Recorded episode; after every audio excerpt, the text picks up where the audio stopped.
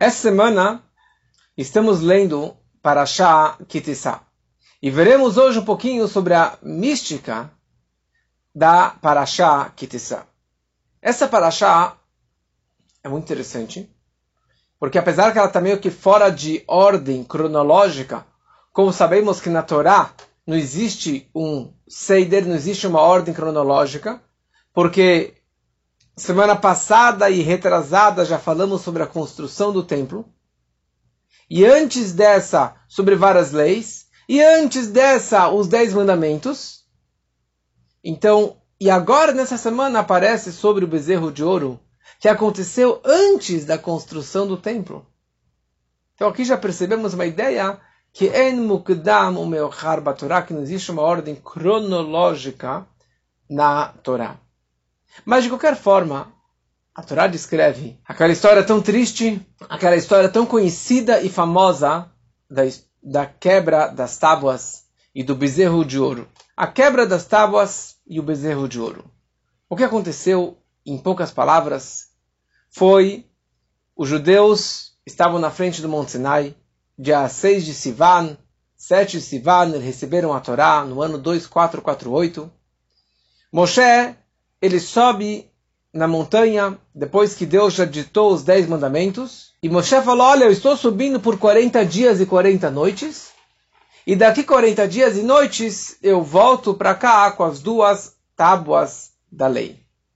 Na verdade não eram duas tábuas, eram mais que um quadrado né, de seis palmos por seis palmos, com espessura de quatro, uma pedra de safira e etc. E o povo entendeu, bom, daqui 40 dias, a partir de hoje, Moshe estaria descendo. Só que Moshe, na verdade, havia dito 40 dias significa 40 dias e noite. Já que hoje estamos em pleno dia, então hoje não conta. Então, a partir de hoje à noite, vocês devem contar 40 dias. Ou seja, daqui 41 dias. E na prática, o povo acabou se confundindo. E no 39 dia, veio o Satan, o anjo do mal, o anjo da energia negativa que queria destruir tudo isso. E ele fez algumas imagens nos céus, como se fosse que estava acontecendo o sepultamento, o enterro de Moshe Rabbeinu, e as nuvens ficaram escuras. E ele fez de tal forma para enganar o povo que Moshe havia morrido em cima da montanha. Que, aliás, era praticamente impossível que um ser humano sobrevivesse em cima da montanha 40 dias sem comer e sem beber e sem nada. Entrou nas nuvens. Como já expliquei outras vezes em outros shurim que já estão gravados é, no meu SoundCloud. Pode escrever lá, pode escrever lá bezerro de ouro ou tábuas, a quebra das tábuas, e ali tem várias explicações sobre esse acontecimento. E na prática, eles fizeram o bezerro de ouro através de Aaron. Aaron tentou empurrar com a barriga e na prática eles acabaram construindo um bezerro de ouro. E já de manhãzinha todo mundo madrugou, acordou cedo e foram lá servir a esse, a esse ídolo, se ajoelhar, fazer sacrifícios, falando: Este é teu Deus Israel, esse é teu Deus que te tirou do Egito, e fizeram idolatria, e mataram pessoas, mataram o sobrinho de Moshe, o Hur, relações proibidas e assim por diante. Naquele momento, Moshe estava na montanha. Já era o quadrigésimo dia, e Moshe estava prestes para descer. E ele estava lá ainda aprendendo umas palavras com Deus, aprendendo algumas palavras de Torá. Hashem vira para Moshe e fala a seguinte frase: Lech red kishechet amcha. Vá e desça, pois o teu povo pecou. O teu povo pecou. Então vá e desça. O que, que vá e desça significa? Você está aqui em cima da montanha. Fisicamente é um lugar mais alto do que o deserto. Então desça da montanha e vá ver o que está acontecendo lá embaixo. Desça também do seu estado espiritual, que você está dentro das nuvens, literalmente ele estava dentro das nuvens, falando com Deus 40 dias, falou: pode diminuir essa sua espiritualidade toda, porque tudo isso que você está aqui ganhando, falando comigo, se espiritualizando, é em prol do povo. Para você transmitir essa Torá inteira, todo esse conhecimento para o povo. Então pode ir descendo, menos, vai, vai descendo, vai baixando de nível. Daí Deus fala para ele que Shechet Amecha, pois o teu povo pecou. Que negócio é esse o teu povo? É o meu povo. É Bnei Israel, filho de Deus. É o povo escolhido que Deus tirou do Egito. Que negócio é esse que é o teu povo que pecou? Então aqui na verdade nessa frase, Amecha, o teu povo, Deus não estava se referindo ao povo de Israel, aos hebreus, os descendentes de Abraham, de Isaac, de Jacob. Não. É o teu povo, Moshe. O povo que você, por conta própria, sem me questionar, levou e aceitou levá-los para fora do Egito. Esse era o povo que era chamado Erev Rav mistura de povos.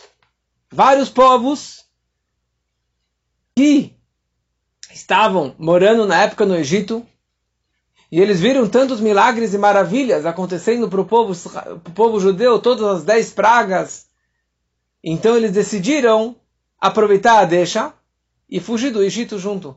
E sair do Egito e participar de um povo tão incrível, tão maravilhoso, com Deus um e único. E eles foram lá no Oba-Oba junto com o povo judeu e falaram: oh, Moshe, nós queremos nos converter. E Moshe falou: Olha, tá bom, vocês querem se converter? No problem, pode entrar junto com a gente e vem em direção ao Monte Sinai. Só que esse Erev Rav, eles não tinham as, as melhores intenções. Eles tinham a intenção de simplesmente aproveitar a saída do Egito, mas foi o povo que sempre reclamou, foi o povo que causou muita idolatria, foi o povo que causou muita promiscuidade e muita bagunça, e as reclamações que o povo fazia era culpa sempre deste destes convertidos, dessa mistura de povos que veio e atrapalhou todo o sistema.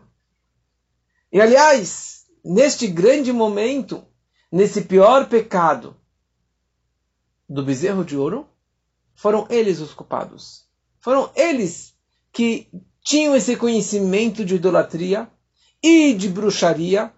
Aliás, tinham dois filhos do próprio Bilam, do próprio profeta pagão, que se chamava Bilam, que eles se fizeram de amigos e eles falaram: Nós queremos sair junto com os judeus, nós vamos nos converter, nós vamos participar da Torá e assim por diante. E eles foram e se juntaram. É, chamavam Yonus e Yobagros. E eles acabaram se convertendo, entre aspas, se convertendo. Foram eles que é, fizeram uma feitiçaria e que criaram o próprio bezerro de ouro. Eles criaram o altar, e eles que fizeram toda aquela bagunça na hora do Egito. Então Deus falou para ele, falou para Moshe, que o teu povo, o povo que você, por conta própria, decidiu tirar do Egito, eles pecaram, eles fizeram idolatria, eles fizeram bezerro de ouro, então pode ir baixando, pode descendo da montanha para salvar essa situação toda. E na prática, Moshe ele desceu e ele viu toda aquela bagunça ele viu todo o povo cantando e pulando e tocando instrumentos musicais e fazendo idolatria, e fazendo incenso e sacrifício para esse, esse bezerro de ouro. Moshe, ainda no pé da montanha, ele viu essa situação toda.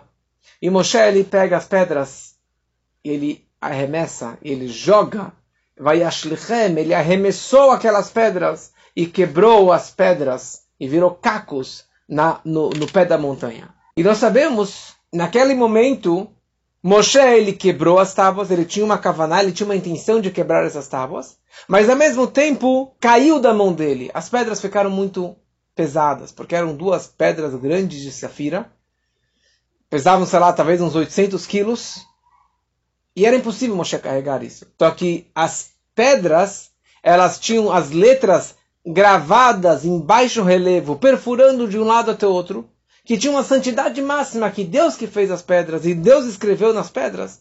Então as pedras estavam flutuando. No momento que viram Moshe e, e, e as pedras viram o bezerro, aquela energia, aquela santidade que estava flutuando, a pedra saiu e a pedra ficou um peso pesado na mão de Moshe e, e caiu da mão de Moshe. Mas na prática, Moshe também deu um empurrão. Moshe acabou arremessando e acabou dando, ele quebrando aquela tábua. No finalzinho da Torá, Deus fala para Moshe e fala: Parabéns que você quebrou as tábuas. Asher Shibarta que você quebrou, traduz nossos sábios, Yashar Kochach Asher Shibarta, Shkoyach. Virou, virou um, uma, uma, frase que todo mundo repete, nem sabe o que significa. E Shkoyach, na verdade, vem da palavra Yashar Kochacha, bem feito, parabéns, valeu, Moshe, valeu que você quebrou as tábuas. Ok? Então aqui nós temos duas questões.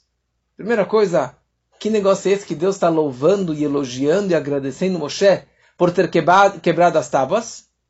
E ao mesmo tempo, qual é a história dessa mistura de povos? Por que Moshe aceitou eles? Será que ele errou em aceitar eles?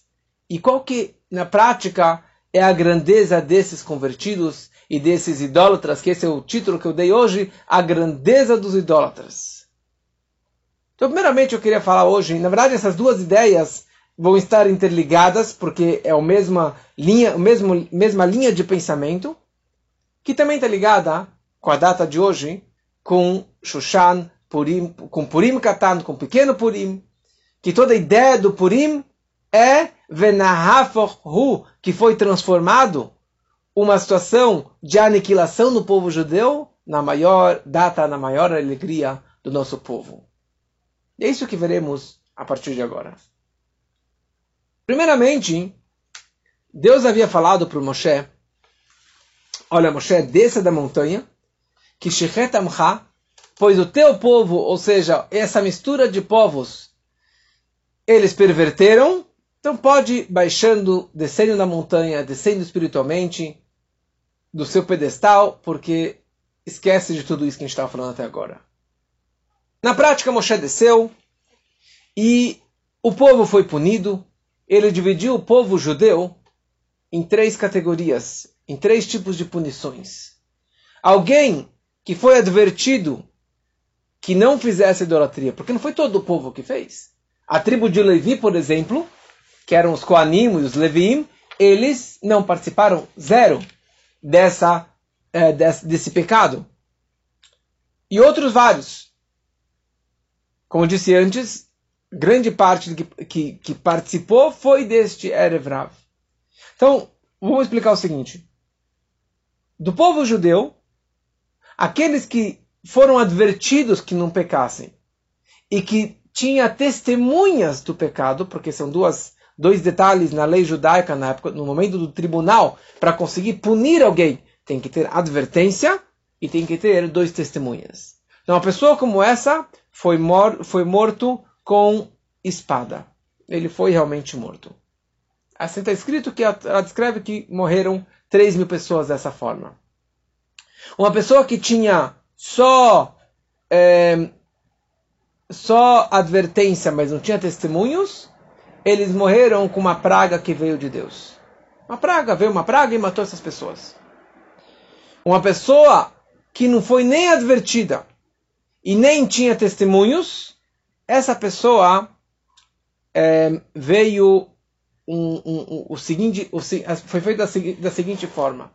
Moshe Rabbeinu ordenou que pegassem o altar e pegassem o bezerro de ouro, derretessem o bezerro de ouro, e na prática que queimassem, talvez dizem que o bezerro acabou ressecando como se fosse uma madeira, eles queimaram isso, virou cinzas, dessas cinzas do bezerro de ouro, eles misturaram com uma água especial que tinha, a água de um rio que caía da montanha, depois do, do, dos Dez Mandamentos, misturaram e virou uma poção mágica, digamos assim. Todas as pessoas que participaram do bezerro, que não foram mortos com a espada ou com essa praga dos céus, eles beberam desta água. Aqueles que realmente pecaram, a barriga deles inchou, a barriga deles acabou inchando e eles acabaram é, morrendo com esse tipo de castigo. É, isso que a Torá realmente descreve sobre esse tipo de punição. Que isso chama hidropisia.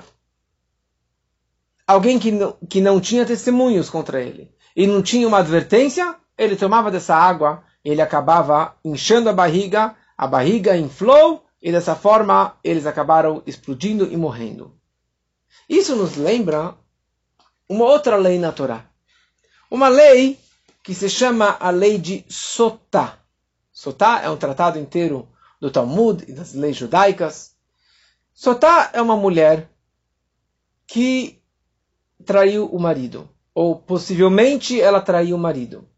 O marido suspeitava que a mulher estava saindo com outro, era advertida, perante o marido. O marido advertia ela perante dois testemunhas e falava: Olha, não quero mais que você fale com aquele homem, que você se tranque com aquele homem. Passou um tempo e novamente ela pulou o muro e foi e teve, provavelmente teve uma relação com aquele outro homem.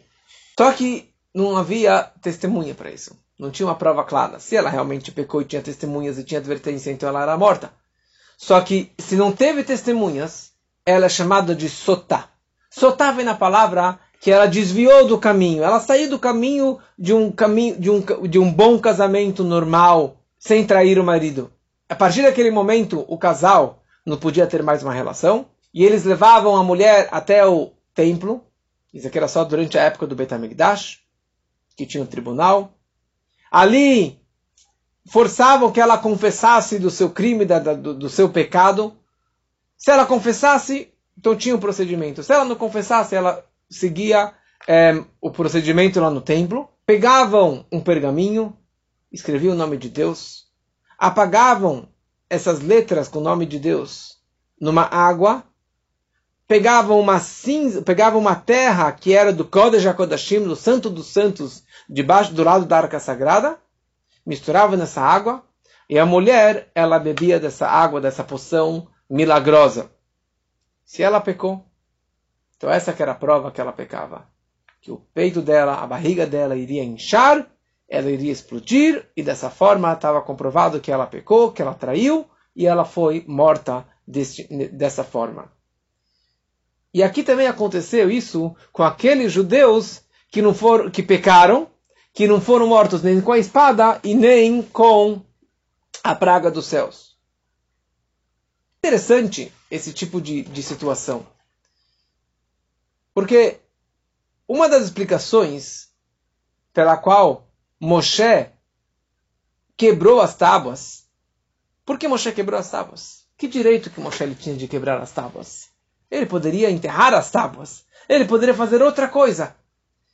Mas Moshe ele fez isso porque ele realmente amava o povo. O que quer dizer que ele amava o povo? Moshe ele fez o seguinte cálculo. Calma aí. A Torá proíbe a Torá proíbe uma pessoa que não foi circuncidada ou que é um herege comer do cordeiro pascal. E seria punida se fizesse uma coisa como essa. Aqui, Moshe falou: Eu estou com as duas tábuas na minha mão, que representa todo o judaísmo, não somente os dez mandamentos, mas toda a Torá e todas as 613 mitzvot. E o primeiro mandamento? Acreditar em Deus. Segundo mandamento? Não fazer idolatria. E aqui o povo está fazendo idolatria? O povo está traindo a Deus. E ele falou o seguinte, uma seguinte parábola. Um rei que tinha uma noiva, que seria a futura rainha, e ele viajou. E ele deixou a noiva na mão das, das, das criadas lá, da, das empregadas. Das escravas, na verdade. Ele falou, cuidem bem dela. Só que elas aprontavam todas as noites e a noiva ficou junto com elas e a noiva acabou se sujando, acabou traindo o rei e acabou saindo com outro homem. Quando o padrinho deste casamento, que era o Shushvinim, né, o que cuidava dessa noiva, percebeu o que aconteceu, ele falou: se o rei descobrir, vai matar ela de cara. Então sabe o que? Ele pegou o contrato de casamento, que seria Ketubá, ele pegou esse contrato do noivado, do casamento, ele rasgou o contrato. Dessa forma, ele falou: ela é uma mulher solteira.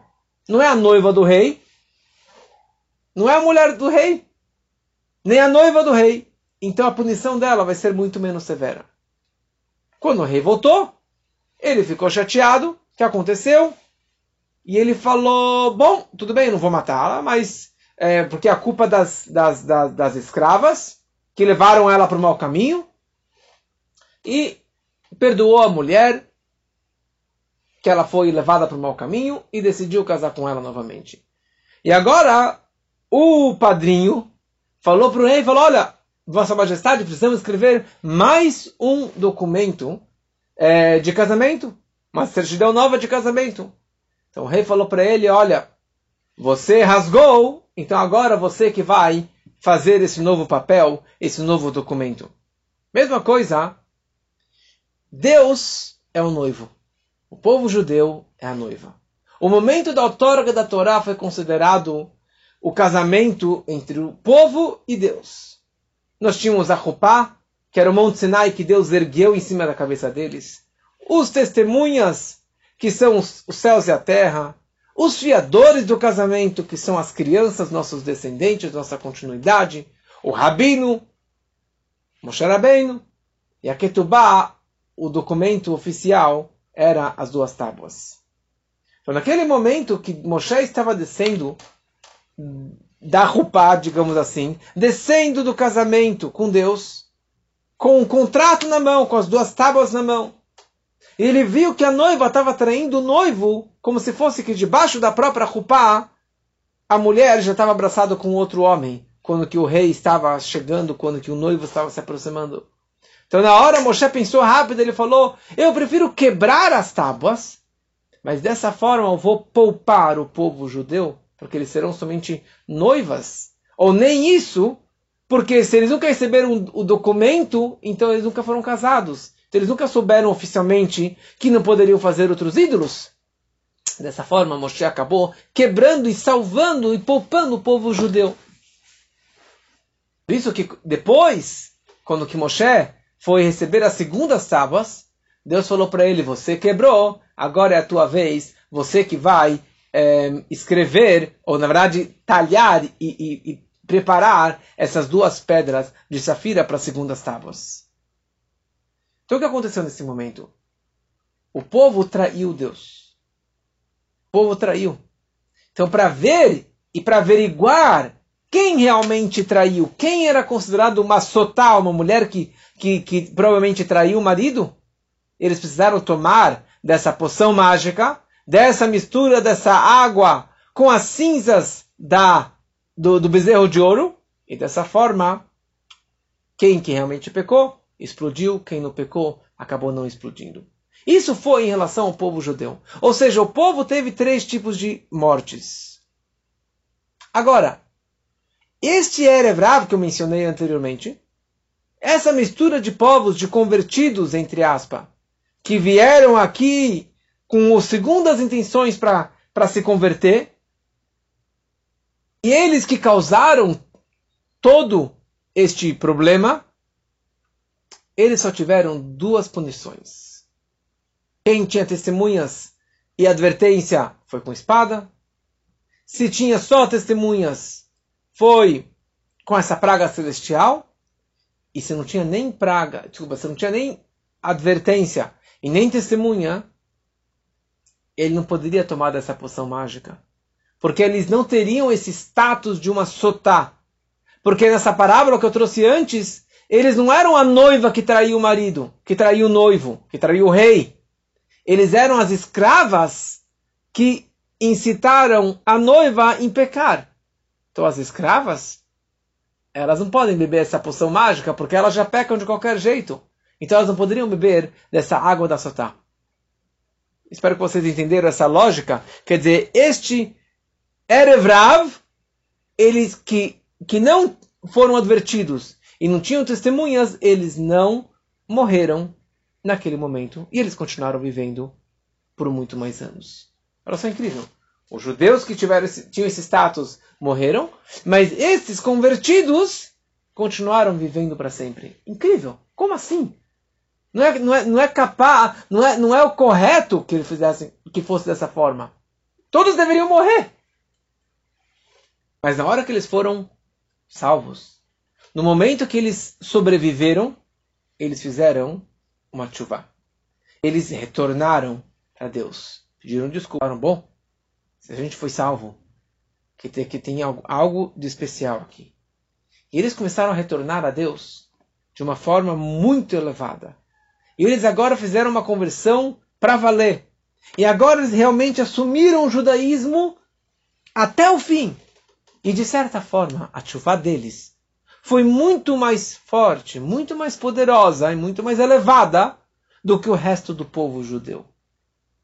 Sabido que num lugar, numa altura, num nível espiritual, onde um Baal Tshuva, uma pessoa que retornou para o bom caminho, que retornou a Deus, ele pode atingir nem os maiores justos tzadikim e religiosos e grandes líderes conseguem atingir.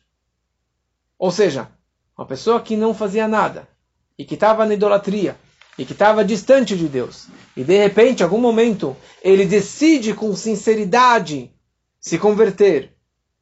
Não meia boca não meia boca. Até hoje existe muita gente meia boca. Eu quero me aproximar, quero me converter. Conversão é até o fim. E naquele momento também. Converter é até o fim.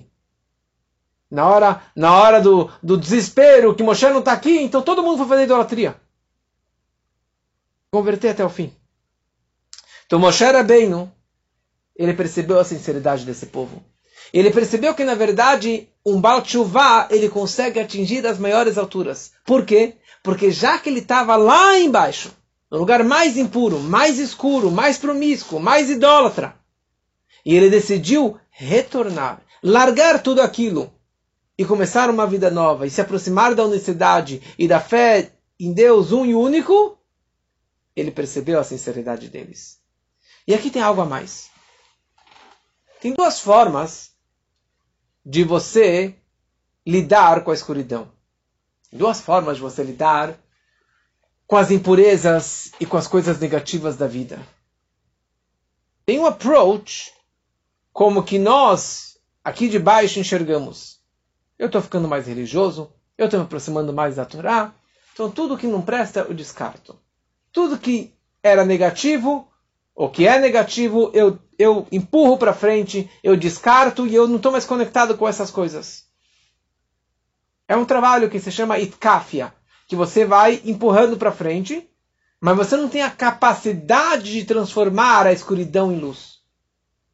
Agora, da forma que Deus enxerga, e uma pessoa que está no nível extremamente elevado como um tzadik, ele faz, ele consegue fazer um trabalho que se chama ithapcha. Ithapcha quer dizer transformação. Não somente que ele empurra o mal, e a negatividade da vida e do mundo da espiritualidade contra a espiritualidade, ele consegue transformar a escuridão em luz. Ele consegue transformar o pecado, as transgressões, em pontos positivos. Isso é incrível. Ele consegue retroativamente pegar tudo que ele fez que não prestava e transformar tudo isso em pontos positivos, em méritos, em mitzvot, em luz, em uma forma máxima de você se conectar em Deus. Isso é um verdadeiro Baal Alguém que estava lá no fim dos cafundés, no nível mais baixo espiritual, ele consegue pegar tudo isso e transformar em espiritualidade. Não é algo simples. E não é algo, não é algo que qualquer pessoa consegue fazer. Só alguém que estava lá embaixo mas você não pode falar, bom, eu vou descer para conseguir subir mais alto. Subir mais alto, né? Sim, subir bem mais alto da onde que eu estava. A pessoa que ela fala, eu vou descer para depois subir, ele não vai conseguir ter força de subir. A pessoa que fala, eu vou pecar para depois virar gente boa, vai ser muito difícil para ele fazer isso. Mas na prática, quando a pessoa ela peca, ela desce, ela cai, o verdadeiro propósito é para que ela suba. Isso nós percebemos na vida desses idólatras, desses, é, dessa mistura de povos, que eles realmente caíram tão baixo para conseguir atingir as maiores alturas. É isso que consta nos livros que, naturalmente, o povo judeu não faria idolatria. Imagina, eles viram as dez pragas no Egito, a abertura do Mar Vermelho, acabaram de receber os dez mandamentos do Monte Sinai e de repente vão fazer idolatria depois de 40 dias? Uma frase que acabei de ouvir, Am um povo de nuca dura, literalmente, nuca dura você não consegue nem virar o pescoço para trás para ver e agradecer a Deus pelos milagres, maravilhas que acabou de fazer. Isso quer dizer pescoço duro. Mas naturalmente os judeus não conseguiram fazer isso. Só que teve um decreto celestial, um decreto de Deus que o povo fizesse sim o bezerro de ouro. Para quê? Latet pitchon Para abrir uma brecha, uma, uma facilidade, uma possibilidade que o Baal Tshuva, que a pessoa pudesse fazer Tshuva. Você peca, mas amanhã você pode retornar, você pode voltar para o bom caminho. Quer dizer que toda essa descida, todo esse bezerro de ouro, tinha um plano celestial que isso acontecesse. Como já falei em outra aula, que tudo que acontece vem de Deus. Mesmo na hora que eu peco, que eu caio, que eu faço idolatria, eu, eu também naquele momento faz parte do plano, do plano, divino, do plano divino. Quer dizer que através disso, somente através disso, eles conseguiram demonstrar esse trabalho maravilhoso de um Baal De uma pessoa que estava lá embaixo. E ele consegue revelar que tudo é bom. E que mesmo o pecado é um ponto positivo. E mesmo a escuridão é algo maravilhoso. E mesmo as coisas mais baixas podem ser transformadas e demonstrar que tudo aquilo é realmente bom e maravilhoso. Isso é uma visão muito profunda mas que nós precisamos viver na nossa vida, enxergarmos na nossa vida desta forma, que tudo é bom. Obviamente, não quer dizer que eu vou pecar para depois fazer coisa boa, mas na prática, quando eu caí, quando eu tropecei e quando eu fiz besteira, never late. Saiba que existe uma segunda chance e saiba que faz parte do decreto divino. Saiba que coisas negativas acontecem para que você supere isso, para que você consiga subir e atingir as maiores alturas. E é exatamente isso que aconteceu na hora da quebra das tábuas. Moshe quebrou as tábuas. Obviamente que foi uma desgraça. Quebrou as tábuas sagradas que Deus escreveu pelo, com o dedo de Deus. Mas Moshe quebrou. Sim, ele poderia ter enterrado. Mas Moshe ele quebrou as tábuas. E depois Deus falou para ele, Moshe, escolha parabéns, bem feito, isso que você quebrou as tábuas. E não somente isso, quando logo na sequência Moshe construiu o tabernáculo e construiu a arca sagrada que eu falei semana passada. E dentro daquela arca sagrada, debaixo dos dois querubins, daquela tampa de ouro, estava o quê? As tábuas quebradas. E também as segundas tábuas inteiras mas no mesmo, no mesmo lugar, algo que lembra a desgraça, que lembra o bezerro de ouro, que lembra a falha do povo, e junto, grudado, estão as segundas tábuas maravilhosas, lindas, que tem os dez mandamentos. Mas Deus falou para ele: Obrigado que você quebrou as tábuas. Fora as suas boas intenções, como mencionei antes, e outras várias explicações, é, porque Moshe não foi punido por quebrar as tábuas. Diferente do que muitos erram, que Moshe não entrou em Israel porque ele quebrou as tábuas. Nada a ver com isso. Moshe não entrou em Israel pelo fato que ele bateu na pedra para sair água. Apesar que neste momento que Moshe quebrou as tábuas, Deus já cogitou em castigar Moshe, mas ainda não foi é, o momento e não foi o grande pecado de Moshe. Junto com as primeiras tábuas, foi entregue pouca coisa por Deus. Com as primeiras tábuas, tinha os dez mandamentos e algumas mitzvot é, e alguma parte da Torá. Moshe pediu perdão para Deus. Moshe falou: se o Senhor não perdoar o povo, apague o meu nome da Torá. E Deus acabou perdoando Moshe, acabou perdoando o povo. Moshe sobe novamente por 40 dias. No primeiro dia de Elul, Rosh Chodesh Elul, e depois de 40 dias, ele volta no dia do Yom Kippur com as segundas tábuas. Só que junto com as segundas tábuas, no dia do Yom Kippur, que é o dia do perdão, porque receberam a Torá, as segundas tábuas, Ali veio junto Kiflaim Letoshia, uma salvação dupla. Não veio copy-paste das primeiras tábuas. Junto com as segundas tábuas veio a Torá oral. A Torá oral significa uma informação de gigabytes, de terabytes, de, sei lá, como universe bytes. Informação de Torá oral infinita. Torá oral significa todo o Talmud, toda a mística, toda a Hassidut, toda a Kabbalah, todo o Zohar e várias outras coisas, todos os Medrashim e Alachot que vieram oralmente, verbalmente de Deus para Moshe. Deus injetou na cabeça de Moshe Rabbeinu um, um, um USB com a informação infinita de Torá, que essa é toda a Torá que nós temos hoje. Fora a Torá escrita, que é o Tanakh, todo o restante foi passado para Moshe junto com as segundas tábuas, graças às quebras das primeiras tábuas. Ou seja, no momento que Moshe quebrou as tábuas, é isso que trouxe esse grande upgrade das segundas tábuas, com tanta e tanta informação. É isso. Porque é assim que funciona com Deus. E no judaísmo, você está conectando o homem limitado com Deus ilimitado. Uma sabedoria limitada do homem com uma sabedoria infinita de Deus que é ilimitado, que é infinito. Como é possível um homem finito se conectar com algo infinito, algo tão espiritual? Impossível. A única forma de você se conectar com Deus é você deixar de ser humano, finito, limitado, racional. Se você usa uma ferramenta humana, mundana, natural, limitada, que se chama o teu racional, as tuas emoções, o teu entender, o teu conhecimento, você não está se conectando com Deus. Você está se conectando consigo mesmo. Está pegando a Torá de uma forma limitada, como uma filosofia, como um livro de histórias, como um livro de ética. Mas isso não é Deus. Isso não é a sabedoria divina infinita. Para você se conectar com Deus infinito, você precisa entrar nessa vibe infinita também.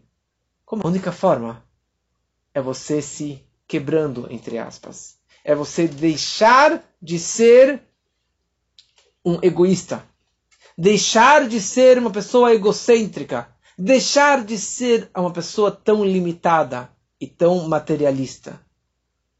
E isso muitas vezes acontece através de uma quebra.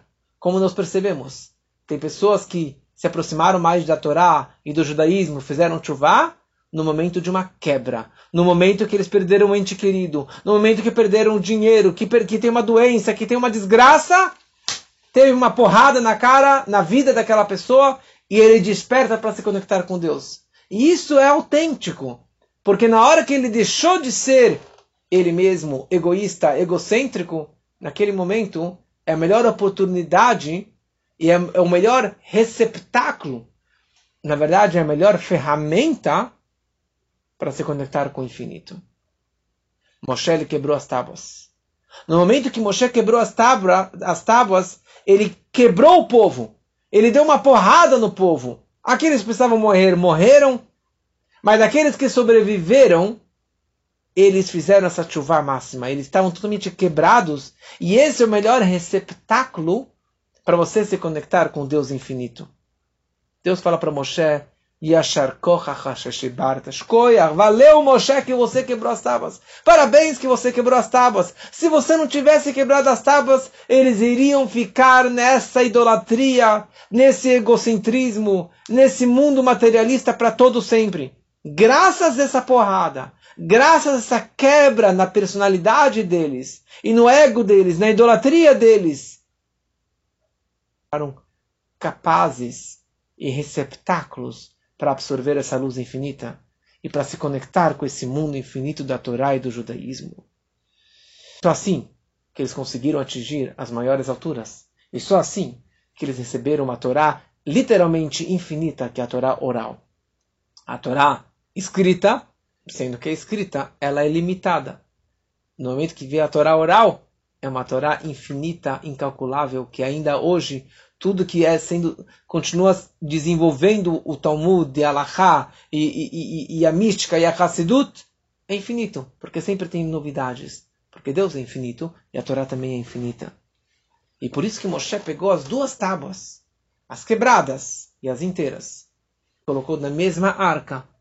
Como duas coisas totalmente opostas entraram na arca sagrada. Porque é exatamente essa mensagem para a vida. Ter uma arca sagrada. Para você ter uma vida plena, judaica, conectada com Deus, você não pode só ter as tábuas inteiras e tudo lindo e maravilhoso, e com seu ego, com seu orgulho e com seu intelectual, da forma que você entende, que você racionaliza, não vai dar certo. Você não está se conectando com Deus, seu racional, da forma que você entende. Então saiba que é extremamente importante que grudado com as tábuas, com as segundas tábuas, tem que ter as quebras, os cacos das primeiras tábuas, para você sempre se lembrar. Para você chegar lá em cima, você precisa começar lá de baixo. Para você atingir as alturas, para você se conectar com o verdadeiro Deus infinito, você precisa lembrar e viver com essa quebra, com esses cacos. E na nossa vida nós temos cacos. Na nossa vida, para você conseguir realmente receber as brachos que você precisa, as bênçãos que você precisa, crescer na vida fisicamente, financeiramente funciona da mesma coisa, da mesma forma. O cara que quer de cara já abrir aquela mega super empresa, vai dar certo. Porque ele vai lá por cima, mas ele não, ele não, ele não malhou, ele não quebrou. Ele não começou lá de baixo, de uma forma humilde. Eu tive o mérito de conhecer anos atrás o senhor Samuel Klein de abençoada memória, o dono das Casas Bahia. Um cara analfabeto, que veio da Europa, que veio sem nada, sem nenhum centavo, e era humilde e continuou humilde até o último dia de vida. Uma pessoa que vivia nessa simplicidade. Meu avô tinha contato com ele, encontrou ele várias vezes, falava uma pessoa extremamente humilde, extremamente cabisbaixa aonde que ele chegou. Que a gente possa aprender essas lições para a nossa vida. Se você quer chegar lá em cima, você tem que começar lá de baixo. E às vezes é, é bom que você leve uma, uma porrada. Que ninguém leve porrada. Que ninguém tenha doenças e dificuldades na vida. Mas se aparece que, a, que as tábuas quebraram, se aparece que os idólatras, que esse povo, mistura de povos, veio e fez algumas coisas erradas, Shkoyach, obrigado. Obrigado pela porrada, obrigado pelo problema que eu passei, obrigado pela dificuldade, porque somente assim você vai conseguir atingir as maiores alturas. Que a gente possa viver dessa forma. E assim teremos o verdadeiro Shushan Purim Katan, o verdadeiro Purim Katan, essa grande transformação da maior desgraça do decreto de Haman para a maior alegria de Purim. E que possamos viver com essa alegria e nos prepararmos para a maior alegria de Purim, que seja muito em breve, se Deus quiser. Hag Purim Katan Sameach para todos.